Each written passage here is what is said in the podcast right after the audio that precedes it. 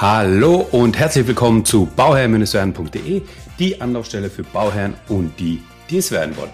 Mein Name ist Maxim Winkler, ich bin Architekt und Bauherr und möchte dir dabei helfen, Bauherr zu werden. So, in der heutigen Folge etwas Neues zu dem Klimaschutzgesetz. Das sogenannte KSG, abgekürzt KSG, Bundesklimaschutzgesetz, ähm, wurde jetzt Mitte Mai mit einem Gesetzentwurf zu einer Änderung beschlossen. Ja, ähm, vor allem betrifft es aber auch den Gebäudesektor und deswegen ist es auch für alle Bauherren interessant. Und zwar nicht für die, die jetzt bereits im Bau sind, aber für die, die sich jetzt aktuell informieren und in der Zukunft bauen möchten. So. Was ist das KSG? Also das äh, Klimaschutzgesetz wurde beschlossen Ende 2019 und da hat man gesagt, hey Leute, wir haben eine Verpflichtung, die, ähm, die Emissionen ähm, die Treibhaus, die Treibhausgasemissionen gegenüber 1990 zu reduzieren. Und zwar hat man verschiedene Meilensteine gesetzt. Man hat gesagt, bis 2030 ähm, 55 Prozent früher. Ja, jetzt hat man gesagt, jetzt hat man es nochmal verschärft und hat gesagt, bis 2030 65 Prozent, also nochmal 10 Prozentpunkte draufgepackt. Bis 2040 mindestens 88 Prozent bis, also jetzt aktuell, ne, bis 2045 soll Deutschland klimaneutral sein und ab 2050 sollen negative Treibhausgasemissionen erreicht werden. Wow. Starke Ziele, starke Ziele. Und ähm, da fragt man sich natürlich, inwiefern haben damit Gebäude zu tun. So. Und ähm, naja, es gibt so eine Übersicht, die besagt, dass 2020, wenn man das anschaut, ja, sind die Gebäude an Nummer drei. Ja, also wenn man betrachtet Energiewirtschaft, Industrie, Gebäude, Verkehr, Landwirtschaft und Abfall sind die Gebäude auf Platz drei. Und zwar an erster Stelle haben wir die Energiewirtschaft, die ähm, 280 Millionen Tonnen CO2-Äquivalent ergeben. Ja, also immer in Millionen Tonnen CO2. Äh, 280 die Energiewirtschaft, die Industrie 186 und die Gebäude mit 118. Ja, also die Gebäude haben 118. Ähm, nee, Moment, da ist was falsch. Der Verkehr hat 150 und die Gebäude haben 118. Ich weiß nicht, wieso die Gebäude hier an dritter Stelle gelistet werden und der Verkehr an, an, an vierter Stelle, obwohl der Verkehr 150 hat und die Gebäude 118. Also da ist irgendwas schief, schief gelaufen. Also, das heißt, wir sind mit den Gebäuden an vierter Stelle. Da muss ich mich jetzt korrigieren. Ha! Und das live im Podcast, das werde ich jetzt nicht rausschneiden. So. Ähm, und was sind die Ziele bisher? Also was wären die Ziele bezogen auf diese absoluten Zahlen. Bisher wären bei den Gebäuden 118 Millionen Tonnen CO2-Äquivalent. Und bisher haben wir das Ziel gehabt, auf 70 runterzugehen. Jetzt wird das neue Ziel sein, auf 67 runterzugehen. Okay, erstmal nicht ganz so ein krasser Unterschied, aber was bedeutet das? Das bedeutet, dass wir in der Zukunft noch stärker einsparen werden müssen. Das bedeutet, dass wir in der Zukunft die, also wir haben ja aktuell die Situation, die Aufnahme des Podcasts ist jetzt Mitte 2021. Wir haben aktuell die Situation, dass die ähm, Preise, dass die Rohstoffpreise im, im Bausektor enorm gestiegen sind. Ja. Ähm, bedingt durch die Pandemie etc.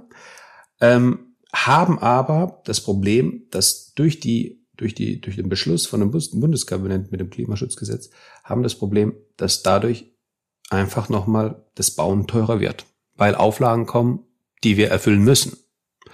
Und in meinen Augen sind gar nicht so die Neubauten das Problem oder diejenigen, die ähm, neu bauen oder sanieren, weil die machen das in der Regel auch durch die ganzen Förderungen, die es gibt, machen die das auch in der Regel sehr vernünftig, die Bauherren. Weil die sagen sich natürlich, hey, ich kaufe mir doch jetzt nicht ein Haus aus den 60ern und lasse es genauso stehen mit den Fenstern, sondern da mache ich die Fassade frisch, da mache ich die, die, die Fenster frisch, da habe ich die Dämmung drauf, da mache ich eine PV-Anlage aufs Dach weil das, weil das einfach sinnvoll ist. Ja, weil das einfach die Folgekosten auch reduziert und das ist auch alles verständlich.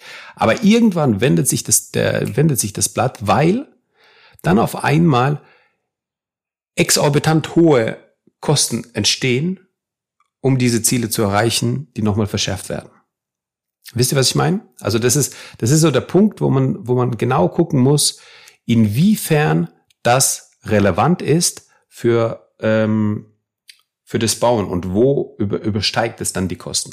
Meiner Meinung nach, das ist meine Meinung, ja, meiner Meinung nach sind nicht die Neubauten oder die Umbauten, die Sanierungen, die aktuell laufen, das Problem, sondern wir haben halt einfach die Bestandshalter, die ähm, ja einfach da nichts investieren wollen und möchten und vielleicht auch können, ja, ähm, die die Gebäude verfallen lassen. So. Und da darf man nicht vergessen, dass die Bundesregierung ähm, einen Haufen Immobilienbestand hat.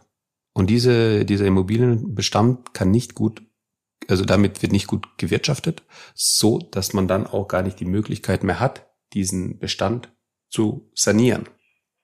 Ja, und ähm, das ist das ist ein interessanter Punkt, denn es also die Bund ich habe das hab's jetzt nicht gerade vor mir liegen, wie viel das ist, aber der Bund, also die Bundesregierung bekommt jedes Jahr mehrere Millionen im Euro an Immobilienvermögen übertragen, weil es keine Erbfolge gibt und so weiter und so fort. Ja, so. Und aus diesem Grund ähm, ja ist es einfach schwierig, da was vernünftig zu machen und meiner Meinung nach nicht der richtige Weg, dann noch einen draufzusetzen. Weil wir haben ja schon beim Neubaustandard, wenn wir einen Neubaustandard haben und wir bauen nach NF, haben wir so einen guten Standard. Wir haben so einen guten Standard, das ist, ähm, das ist, das ist, das ist gar nicht mehr vergleichbar.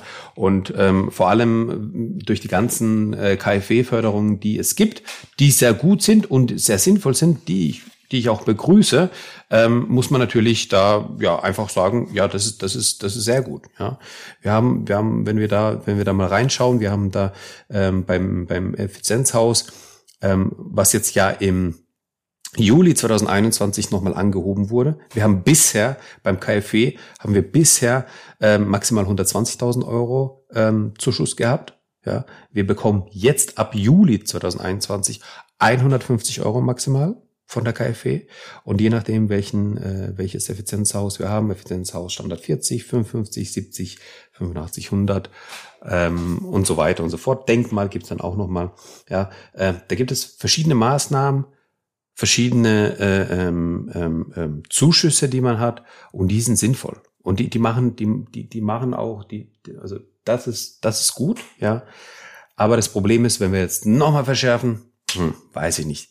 Und dann passt es auch meiner Meinung nach nicht ganz damit, was jetzt ähm, aktuell noch der Fall ist. Das ist jetzt eine, eine aktuelle Sache, die wird in, in vielleicht einem halben Jahr oder in einem Jahr schon nicht mehr relevant sein. Aber wir haben nicht mehr ähm, für den Zuschuss für äh, Batteriespeicher beispielsweise. Der Topf ist leer, man hat ihn aufgebraucht. Ähm, man hat eine Förderung gehabt für Batteriespeicher bei Photovoltaikanlagen, hat aber das nicht mehr. So. Und der nächste Punkt, der interessant ist. Gesundheit. so schnell mal das äh, Podcast, äh, den Podcast gecrashed. Mein Sohn und Mann ist reingekommen. So, ähm, und wir haben den Batteriespeicher, genau. Und dann gibt es noch eine andere Maßnahme, eine andere Förderung, ja. Ähm, und zwar gibt es ja auch die Förderung für die Wallboxen. Naja, gab es, weil der Topf ist genauso aufgebraucht wie der für die Batteriespeicher. Wir merken, wir haben einen ganz hohen ähm, ähm, Einsatz. 2021 hat man ganz viele Photovoltaikanlagen gebaut, man hat ganz viele ähm, nachgerüstet und so weiter, so dass diese Fördertöpfe ganz, ganz schnell ausgeschöpft waren. Ganz, ganz schnell. Also viele haben es nicht mal geschafft zu beantragen, ähm, weil die schon, schon, schon leer waren. Innerhalb von Wochen, glaube ich. Ja, also beim Batteriespeicher war das innerhalb von Wochen weg. Ähm, und da gab es beispielsweise 200 äh, Euro pro Kilowattstunde Batteriespeicher. Und beim ähm, bei der Wallbox gab es eben 900 Euro für die Wallbox. Wenn man sich bedenkt, dass die Wallbox in der Regel 1000 oder halt, ja, es gibt auch welche für 800, 800 bis äh, 1600 Euro kosten, ähm, sind die 900 Euro schon interessant gewesen. Ja, und ähm, die sind leer, ja, und diese Töpfe sind leer und das ist jetzt eine, eine aktuelle Geschichte. Also Stand heute ist es so, ich habe gerade gestern mit jemand gesprochen, der sich da sehr, sehr gut auskennt. Und da hieß es, vermutlich werden die auch nicht mehr nachgefüllt. Eine Woche zuvor habe ich drüber gesprochen oder ein paar, paar Tage davor habe ich mit jemand anders gesprochen, der hat gesagt, ja, ich glaube schon, dass es aufgefüllt wird. Also es ist unklar. Es ist unklar, ähm, ob es aufgefüllt ist, wird, ob es aufgefüllt wird oder nicht. Ähm, also diese Fördertöpfe für die Wallbox oder für die äh, für den Batteriespeicher. Ist unklar, ob es aufgefüllt ist. Ich hoffe natürlich, es wird aufgefüllt. Das ist eine sinnvolle Sache. Meiner Meinung nach eine Photovoltaikanlage mit einem Batteriespeicher ähm, und, und eine Wallbox, also mit einem mit einem mit einem E-Auto, das äh, eine Ergänzung zu der zu dem Batteriespeicher ist in meinen Augen. Also so sehe ich das, was eine Ergänzung zum Batteriespeicher ist, den wir im Haus haben. Ähm, ist absolut sinnvoll. Und man kann dann einfach in den Sommermonaten komplett mit dem eigenen Solarstrom ähm, fahren. Ja, und das ist doch eine tolle Geschichte. Das ist ein, ein, ein etwas, etwas was Tolles. Man sagt so in der Regel, wenn man irgendwo zwischen äh, 10 und, und, und 15 Kilowatt Peak äh, Anlage ist, ähm, kann man im Jahr circa 10.000 ähm, Kilometer mit dem E-Auto ja, einfach mit dem eigenen Strom fahren. Und das, das ist doch, das ist doch sinnvoll. Das ist in meinen Augen sehr gut ausgenutzt, ja. Und ähm, eine sinnvolle Investition. Ja, vor allem, wenn man das als ganze Maßnahme, und das ist ja wieder der Punkt.